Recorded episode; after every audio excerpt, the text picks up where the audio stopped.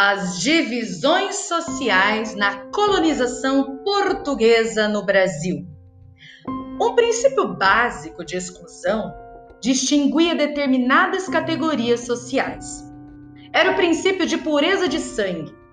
Impuros eram os cristãos novos, os negros, mesmo quando livres, os índios, em certa medida, e as várias espécies de mestiços.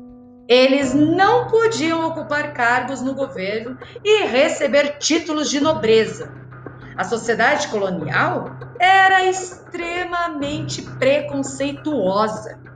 As classes pobres da população não possuíam nenhum tipo de direito. Os escravos, índios e mestiços eram impedidos, em certos casos, até de casar-se com pessoas consideradas puras de sangue. Os puros de sangue eram, claro, os portugueses católicos. Esse grupo era chamado de homens bons.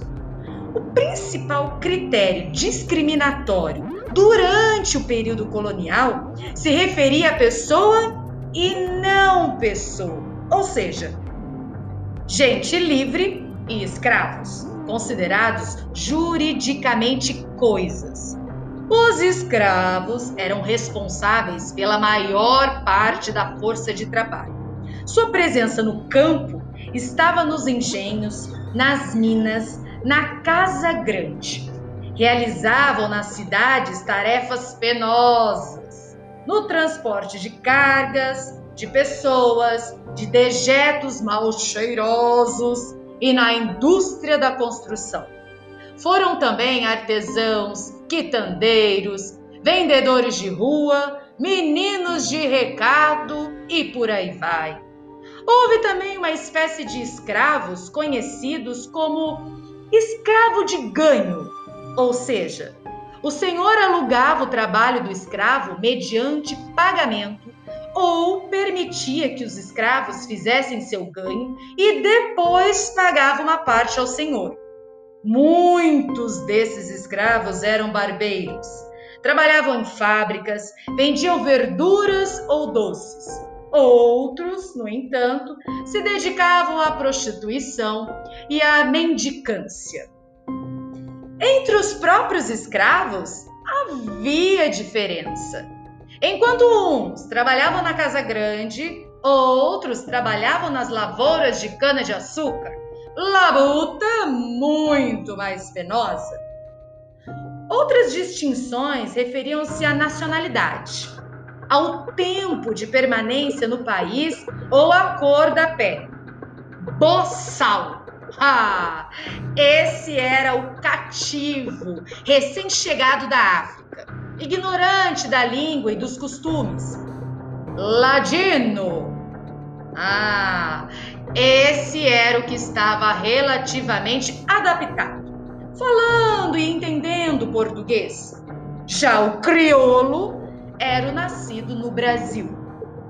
Em geral, mulatos e crioulos eram preferidos para as tarefas domésticas, artesanais e de supervisão cabendo aos escuros, sobretudo os africanos, os trabalhos mais pesados.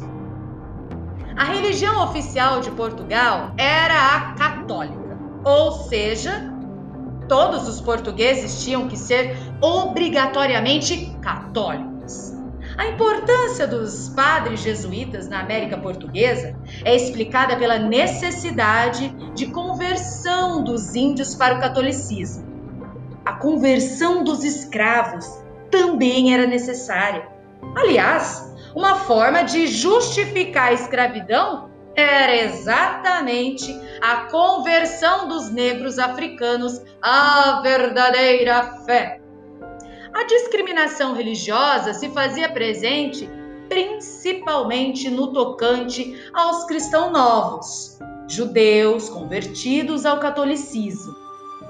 Estes não podiam ocupar cargos no governo nem nas câmaras municipais. Eram discriminados pela elite e vistos como pessoas inferiores. No entanto, muitos cristãos novos conseguiram um grande enriquecimento através, através do comércio e da usura, o que servia para aumentar ainda mais o preconceito em relação a eles. Em certas regiões, os cristãos novos eram os principais financiadores para as atividades comerciais. Em relação à sexualidade, a mulher possuía posição inferior, principalmente no modelo tradicional de família patriarcal, dominante entre a elite açucareira no Nordeste. No entanto, entre o povo, a liberdade da figura feminina era maior. Muitas mulheres eram chefes de família. Na capitania de São Paulo, por exemplo, as mulheres chefiavam a família, enquanto os homens se aventuravam nas matas em busca de ouro e índios. Algo que preocupava especialmente os jesuítas era o grande número de uniões irregulares. Ah, ou seja, casais que moravam juntos sem terem se casado na igreja.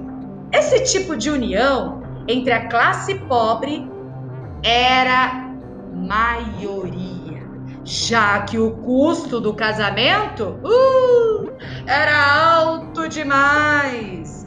O conceito de casamento tradicional se fazia presente na sua maioria entre a elite, que possuía recursos para a realização de cerimônias religiosas.